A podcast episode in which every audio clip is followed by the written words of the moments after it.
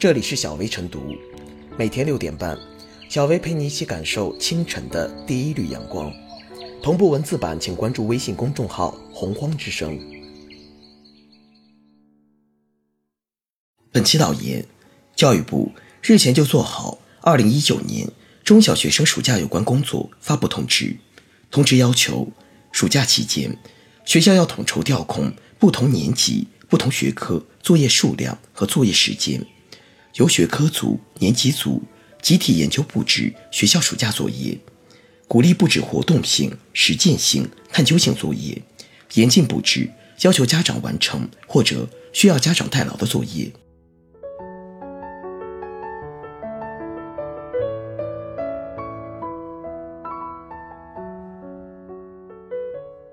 教育部的通知能否管住家长们的暑假作业？教育部这一通知。还涉及到加强校外培训监管、规范研学实践教育、关爱进城务工人员随迁子女和农村留守儿童、提高暑假安全防护意识等问题。可以说，通知中提及的这些问题都是社会关注的热点和难点，一桩桩、一件件都承载着深切的民意期待。这也表明，教育行政部门已经注意到了时下老百姓的教育关切。并致力于推动改革治理。从这些年的实践来看，不少中小学生的暑假成了各种培训机构的表演秀场，形形色色的校外培训班、特训营等，早早盯上了孩子们，希望从这个最容易让老百姓乖乖掏钱的群体里掘金。我们不排除一些培训班确实能够给孩子们传授一些知识与实用技能，但更多的培训班不过是利用了家长们的焦虑。为了赚钱，给孩子平添了很多不必要的负担。教育部通知，此番明确要求加强校外培训监管，是一次正本清源之举，值得肯定。另外，教育部通知要求规范暑假作业，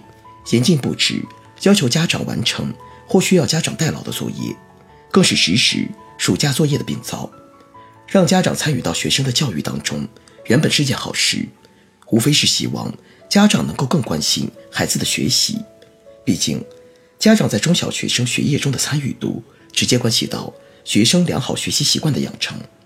然而，一些老师过度强调家长参与，甚至把暑假作业、家庭作业变成了家长的暑假作业、家长的家庭作业，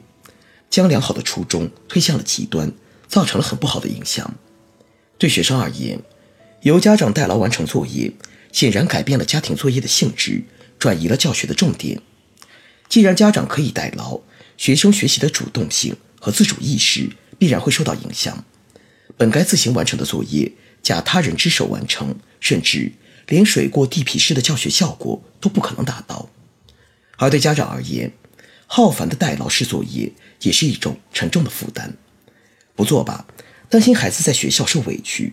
做的话，自己又会费尽心思和体力，实在令人苦不堪言。事实上，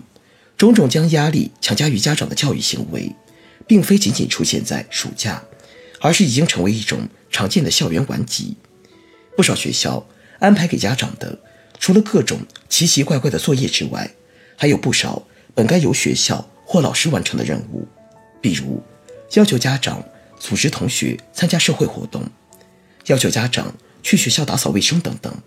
客观而言，家长为了孩子，往往会选择配合，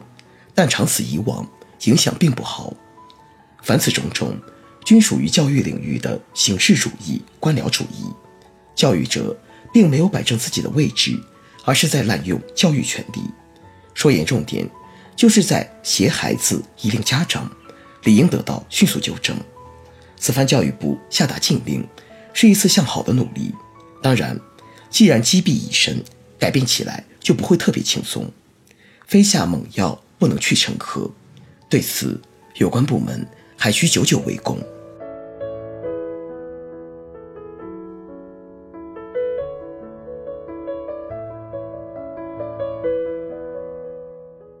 不给家长布置代劳作业，也需家长不主动代劳。需要家长完成的作业，是指。直接布置给家长的作业，如果要求家长每天听写孩子英语单词，检查孩子们每门功课完成情况等等。需要家长代劳的作业，则是难度较大，由孩子独立完成不了，家长不得不代劳的作业。比如一些手工作业，教育部作出以上要求，是想扭转中小学拍脑袋布置作业，既增加学生负担，又增加家长焦虑的现象，以让每个孩子能度过有意义的假期生活，而不是假期生活就围着作业转。这不仅需要学校贯彻落实，也需要家长转变观念，不能整个假期就盯着孩子学习，包括对学校布置的探究性作业。家长不能认为这无关提高学习成绩，于是主动包办代替。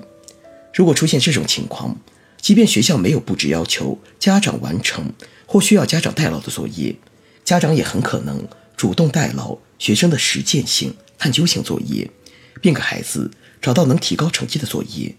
监督孩子必须完成。近年来的每个暑假，都会有家长针对学校给学生布置的活动性、实践性。探究性作业吐槽，意见主要集中在两方面：一是完成这些作业需要家长配合，甚至全家出动，而不是学生自己就可以独立完成；二是对学校布置的活动性、实践性作业，家长认为太浪费时间。前一方面意见源于学校布置作业不科学，迫使家长必须代劳；后一方面意见则是家长的问题。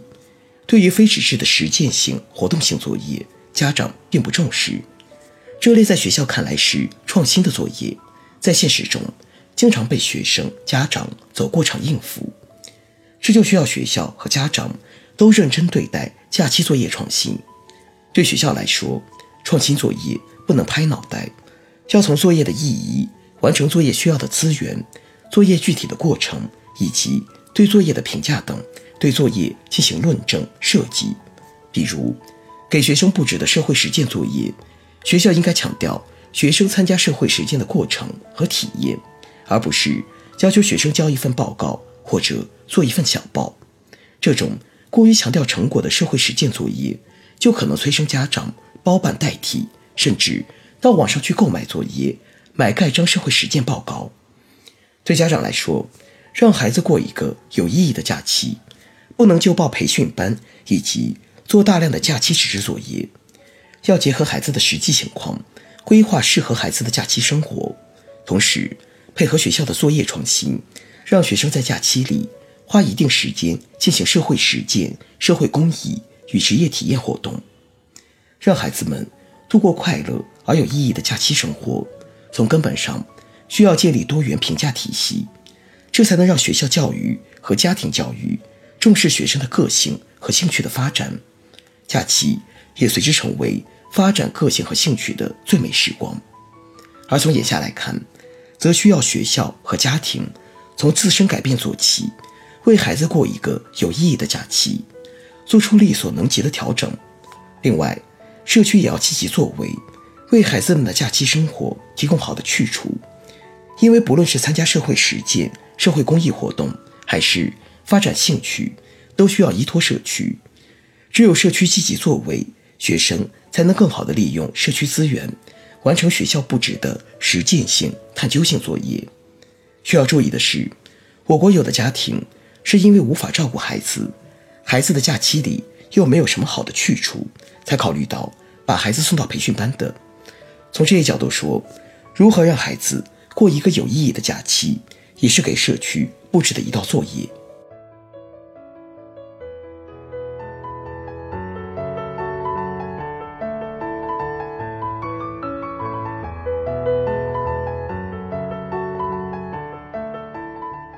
最后是小为复言，家长苦学生作业久矣，正值暑假开始时机，这一指示禁令，简直就如久旱逢甘霖一般，欲贴人心。随着学校的管理权外溢对家长不知分寸的过度支配，随着中国家长尊师重教的传统被当成了一种无条件的服从，形成学生作业变家长作业的结果，并不奇怪。严禁布置，要求家长完成。或需要家长代劳的作业，还暑期安宁给家长之外，更重要的显然还是重建家校平等的地位关系，并严格廓清两者的权利边界。